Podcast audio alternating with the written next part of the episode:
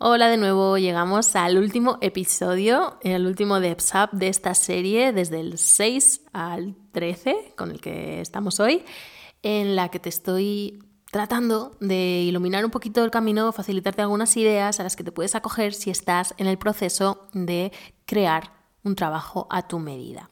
Y en el anterior, en el último, en el número 12, te contaba todo eso que no te ayuda en absoluto en el proceso de crear tu trabajo a medida, aunque a priori parezca que sí, esas ideas o esas cosas que creemos que son parte integrante de nuestra personalidad o que nos parecen lógicas y naturales, pero no suelen ser nuestras realmente y encima nos hacen difícil el proceso, incluso lo detienen, ¿no? Y vimos que conviene pensar un poquito más por nuestra cuenta y observarnos a nosotras mismas con más detenimiento tratarnos con más cariño antes de lanzarnos a hacer y deshacer con ansia loca, porque ninguna de las partes de este proceso se hace bien con ansia loca. Al contrario, conviene tranquilidad, calma, detenimiento, observación. Pero no quería pasar a la clase de tu química emprendedora y empezar a sacar los elementos de tu fórmula base, personal e intransferible sin darte algunas alternativas a toda esta contaminación. Así que hoy vamos a ver lo que sí te ayuda, aunque parezca que no. es decir, esas cosas que te vendría bien hacer, aunque a priori no parezca lo más atractivo, lo más sensato o lo más apetecible del mundo. Más bien, para esto de buscar tu trabajo a tu medida, a veces suena incluso contraproducente y la verdad es que no verás tanto eh, mm, este tipo de consejos por los mm, blogs o libros o espacios. Cada vez, por suerte, están un poquito más, pero no era la tendencia en absoluto. Mm, yo creo que poco a poco estamos empezando todos a poner conciencia, pero si te fijas y contrastas dentro de ti lo que sientes cuando yo te ofrezco estas posibilidades, creo que te darás cuenta de que es lo que más sentido tiene también para ti. Porque probablemente lo notes porque sientas, mm, ¿cómo decir?, algo de expansión o de emoción al pensar en ello, algún tipo de alivio, como una descarga, si te eh, imaginas a ti misma haciendo lo que te voy a proponer a continuación. ¿Qué es lo primero que te ayuda realmente? Y quizá ya lo he dicho o lo he apuntado ligeramente o os ha ido viendo en el trasfondo de mis anteriores DevSap, pero lo que te ayuda, en lugar de entorpecerte, es detenerte a mirar, entender y usar tus miedos y tus defectos.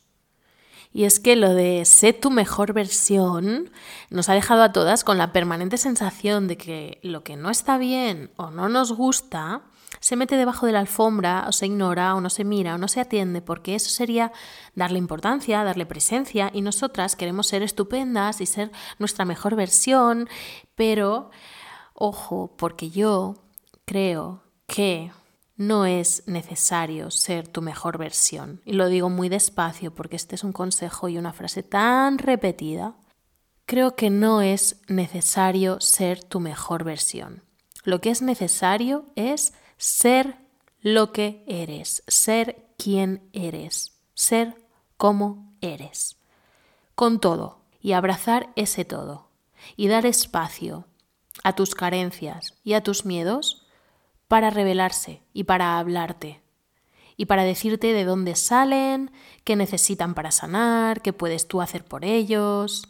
Y no sé, vuelvo al ejemplo de un bebé dejado, dejándolo llorar solo en una habitación, ¿no? Ignoras su miedo hasta que se le pase, hasta que se le pase allí solo, hasta que se calle, hasta que se lo trague, hasta que diga, bueno, nadie va a venir a ayudarme, voy a sobrevivir como pueda. O vas y lo atiendes y lo acompañas y lo acunas y le cantas y le limpias las lágrimas y le quitas los mocos y le dices cosas bonitas y le das besitos. ¿Qué haces? Porque esa es tu decisión final. Es dejarte llorar o atenderte. Tratarte mal y abandonarte o cuidarte.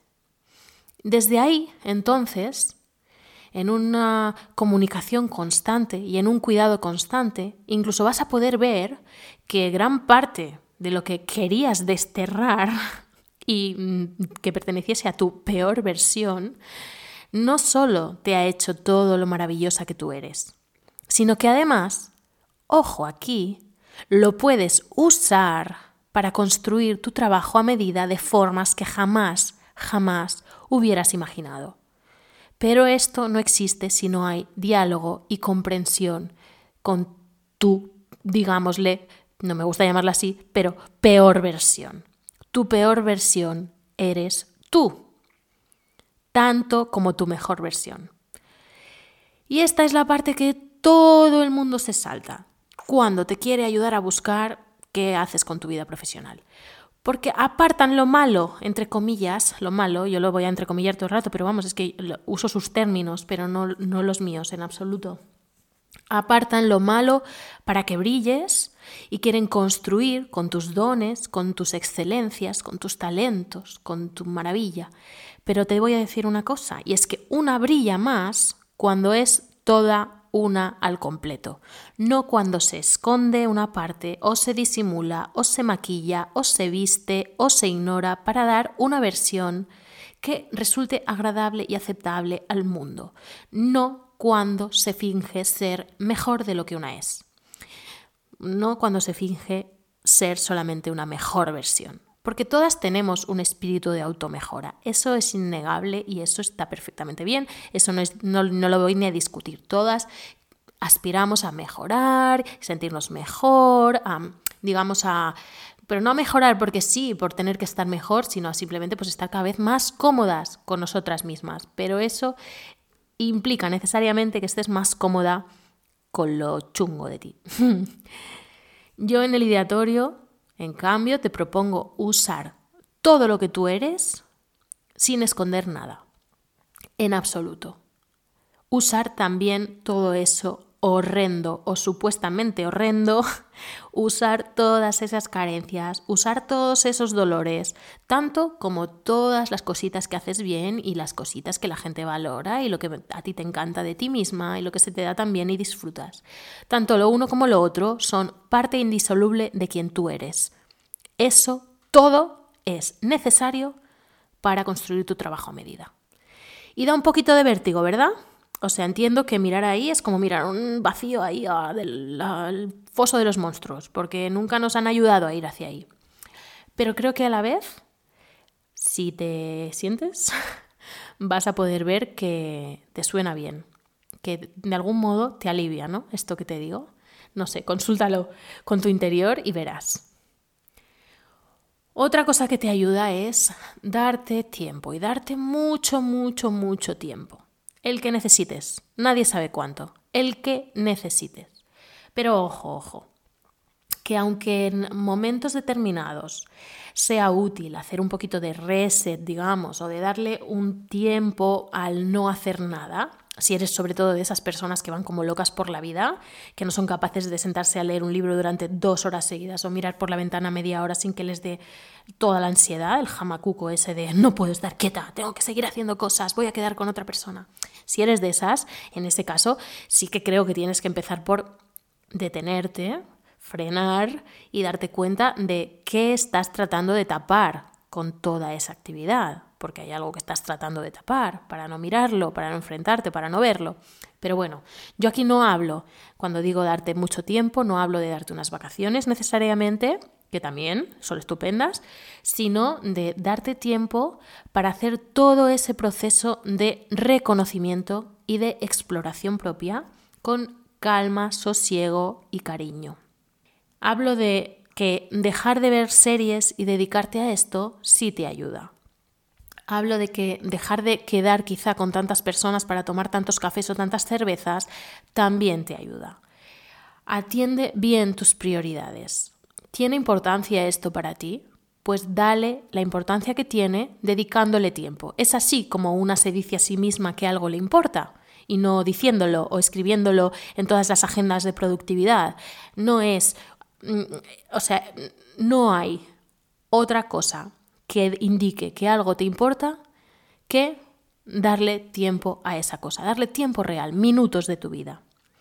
Y también dentro de esto, otra cosa que te ayuda es aprender a fluir con lo que vaya saliendo en cada momento del proceso. Te guste más o te guste menos, escueza más o escueza menos y también hacer pequeñas pausas cuando sientas que quizá la cosa se está poniendo demasiado intensa o que necesitas reposar lo que has visto, pero retomarlo lo antes que puedas.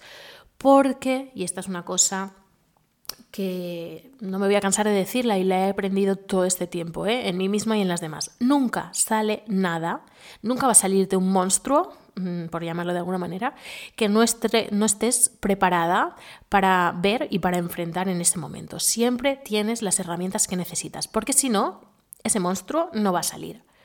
Mm, y si salen, ya te digo, será un monstruo con el que estás preparada para lidiar.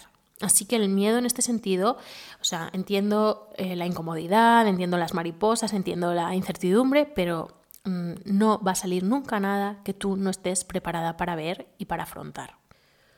Otra cosa que te ayuda y te ayuda muchísimo es detener el flujo constante y repetitivo, intenso y, y repiqueteante de inspiración, información y cosas que estás mirando todo el rato que están fuera de ti, como por ejemplo las redes sociales, internet, el mundo, tus amigos, mm, todo.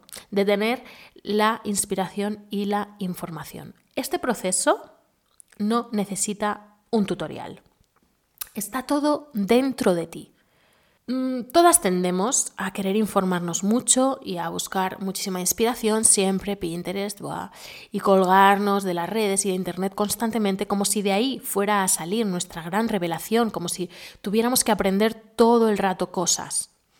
Y es que este proceso lo tienes dentro, es tuyo, está en ti, sale de ti, no te hace falta ni un tablero de Pinterest, ni ver otro directo más en Instagram, ni, o sea, no te hace falta nada Nada más, ni otra charla no te hace falta nada más. Cuando te pones a buscar tu trabajo a tu medida, resulta mucho más productivo detener el flujo de información externa y atender al flujo de información interna. Es lo que dirían un detox, un detox digital quizá, pero no, no cuentes en redes que estás haciendo un detox de redes. Hazlo y listo. No des tanta explicación que parece que es que hay que anunciar a bombo y platillo que una no está en redes sociales. Por Dios, calma. Hazlo y listo. Suprime el flujo de información externa y atiende al flujo de información interna. Y esto me enlaza con otra cosa que te ayuda, que es estar más sola, que da mucho susto, y dejar de vivir hacia afuera. Porque nos da mucho miedo la soledad, incluso a las que pasamos tiempo solas. Quizá, mm, de hecho, mm, puede que nos dé más miedo a nosotras. Pero todos los procesos internos importantes se benefician y florecen y crecen con tiempo en soledad y con este girar la mirada hacia adentro. Pero mirar dentro es difícil, se hace difícil cuando estás con gente. Con otras personas delante, es igual lo que explicaba en, el, en uno de los primeros de PSAP que hice sobre mm, mi relación con la naturaleza y cómo para mí es una terapia. Contaba que una de las cosas que me gusta de la naturaleza es que normalmente estoy en ella sola y voy a pasear sola por el bosque y entonces me puedo permitirse yo misma, no hay nadie observándome. Entonces, Claro, mirar hacia ti es muy difícil cuando estás con gente, porque cuando estás con gente siempre estás pendiente de la gente. Siempre estás mirando hacia afuera, siempre estás viendo a ver qué piensan de ti, qué dicen, qué opinan, qué haces, si es correcto, si no, si bien, si mal, si vas bien vestida, si... ¿no? Es un horror. Entonces, bueno, ahora ojo que aquí no estoy hablando porque mirar hacia adentro se puede hacer, por ejemplo, en grupos de terapia. Esto cuando es una cosa dirigida y se hace en grupo, por supuesto, se puede mirar hacia adentro estando en presencia de otras personas, pero en un proceso en solitario que tú hagas te va a resultar muy complejo explorar si estás todo el rato delante y acompañada. Entonces siempre te vas a sentir en una especie de corsé, en esa jaulita que te construyes cuando te pones frente al otro porque todas queremos aprobación y es normal buscar ser querida, pero desde dónde lo hacemos y cómo nos tratamos a nosotras mismas para lograr ser querida y para lograr esa aprobación es otra cosa. Y cuando intentas um, crear tu trabajo a tu medida, estás en una situación muy vulnerable, esa es la realidad. Y si bien no te digo que te pongas orejeras para no escuchar lo que la gente te diga, porque ese tampoco es el camino, ya lo hemos hablado, en estas primeras fases, las de autoconocimiento sobre todo, sí que es importante recogerse y aislarse un poco, en la medida de lo posible, porque no todas tenemos el mismo espacio para aislarnos, según las circunstancias de, tu vida y las personas a las que tengas que acompañar o, atender necesariamente, pero siempre hay huecos, así que aislarse en la medida de lo posible y mirar hacia afuera solo cuando sea necesario para obtener la información que estás buscando. Sabiendo qué información estás buscando, puedes mirar hacia afuera. Y luego ya en fases más avanzadas, cuando ya tienes un poco claro y has buscado toda esa información y has ido a lo profundo para encontrarla, entonces claro que sí que puedes preguntar, contrastar, ver si tus ideas tienen sentido en el mundo. Ahí sí que puedes ya girar la mirada y, y partiendo de ti mirar hacia afuera. Pero al principio solo tienes que importar tú. Y eso me lleva a la última de las cosas que creo que te ayuda, aunque no lo parezca, y es que te ayuda a ser egoísta. Que está muy mal visto, pero es que tú eres lo primero. Y nos da todas mucho miedo ponernos por delante y hacer que nuestros intereses pasen por encima de los de nuestra pareja, de nuestros hijos, de nuestros padres, de nuestros clientes o de los demás seres del mundo. Pero te voy a decir una cosa, una jarra vacía no llena ningún vaso. Esto es algo que aprendí en terapia, pero me gusta mucho la metáfora. Tú no tendrás nada para dar a todas esas personas si estás drenada, si no tienes ya nada, si estás exprimida, si no te atiendes, si no te priorizas y si no te das la oportunidad de ser quien tú quieres ser profesionalmente. Porque desde esa riqueza interior y exterior que habrás construido tú misma, poniéndote a ti por delante, tendrás tanto para darles, tanto además de un maravilloso ejemplo y quizá la inspiración para que hagan lo mismo. Porque cuando tú cambias, los que tienes cerca también cambian contigo. Porque si tú te tratas bien y te permites hacer esa búsqueda, te das ese permiso, por más que quizá pueda extrañar al principio porque los que tienes cerca están acostumbrados a otras dinámicas por tu parte, digamos, se acabarán adaptando porque se tienen que adaptar, especialmente si te quieren, se adaptarán y quién sabe lo que llegarán a hacer ellos con tu ejemplo. Crecer tú ayuda a crecer a todos los que tienes cerca. Así que ser egoísta es ser mucho más generosa que cuando te desvives por todos, atiendes a todos y te olvidas de ti y te dejas en último lugar. Y este es un mensaje súper importante y si quiero que quede algo de todo lo que te he dicho en todos estos audios, quizás sería este. Tú eres lo primero. Sé más egoísta. Ponte por delante. Porque es desde aquí, desde donde vas a alimentar a los demás, desde donde vas a tener para dar todo lo que tienes que dar. Si no, siempre estarás, la verdad, medio muerta, como me sentía yo en su día. Y si llevas tiempo dándote cabezazos, digamos, contra el qué hacer con tu vida profesional, es posible que haya algo o mucho en la conexión contigo misma y en tu propio acompañamiento que esté fallando. Y negarlo, porque tendemos a negarlo, yo lo hacía, pero negarlo, negar que te está pasando esto, es un mecanismo de tu mente para mantenerte en una zona segura. Porque que tú te conectes y que tú empieces a exigir avanzar, digamos, mejorar en ese sentido y, entenderte y, salir de, esa zona gris, que ahora si vas a la clase de tu química emprendedora te hablaré de la zona gris, pero que, que, te conectes es malo para esa sensación de seguridad que tienes y de que el mundo es así como lo conoces. Es falsa esa sensación de seguridad. El mundo no es así como lo conoces necesariamente, las cosas no son necesariamente como has creído que eran. Hay mucho más hay más en ti y no sigas pensando a lo mejor, no, si no estoy tan mal, bueno, al final mi trabajo no es tan horrible, bueno, yo es que tenía un trabajo estupendo, lo he dicho mil veces, no tenía por dónde quejarme, pero no me sentía bien en él. Así que si estás teniendo problemas, te voy a repetir algo por última, por última vez.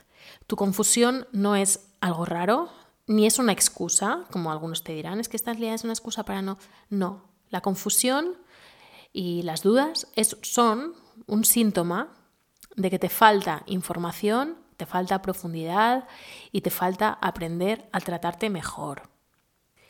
Así que para terminar con lo que sí te ayuda, te propongo que vayas a tuquímicaemprendedora.com y te, te, anotes, te apuntes, te inscribas a la clase en la que te voy a contar cuál es el proceso exacto, paso a paso, el que yo creo más efectivo para dar forma progresivamente, con calma y con cariño, a tu trabajo a tu medida. Empezando por el autoconocimiento, que es lo que he hablado todas estas sesiones, por supuesto. Pero ¿qué es lo que viene a continuación? ¿Qué haces con la información que has sacado de esta primera fase de autoconocimiento? Pues en la clase te lo voy a explicar. Y también te voy a proponer un ejercicio donde vas a conocer en unos pocos minutos tu fórmula base, que son esos siete ingredientes que no le pueden faltar a tu trabajo o que no te pueden faltar a ti en realidad cuando trabajas, para que esté bien alineado contigo desde el principio, para que vayáis bien de la mano. Y ahí descubrirás si a lo mejor eres más piedra o eres más pluma, si eres más luna nueva o más luna llena, si eres más liebre o más tortuga, ya lo verás. Es un muy sencillo y también muy divertido, lo hemos intentado hacer mm, muy entretenido, pero da lugar a grandes descubrimientos. Te agradezco muchísimo, de verdad, que hayas estado aquí durante todos estos audios, desde el 6 hasta el 13, son 8 audios en los que hemos hablado sobre la búsqueda del trabajo a medida y espero que muy pronto encuentres lo que andas buscando. Ojalá quieras que yo te acompañe con el ideatorio, pero si no, siempre voy a estar al otro lado contándote cosas y espero que me sigas acompañando en la Devsletter, en oyedev.com y que nos vemos en el próximo episodio del DevSap, que va a ser sorpresa porque yo creo que va a ir hacia ya otro tema y alguna cosa un poquito más personal. Te mando un abrazo muy grande y nos vemos en el próximo.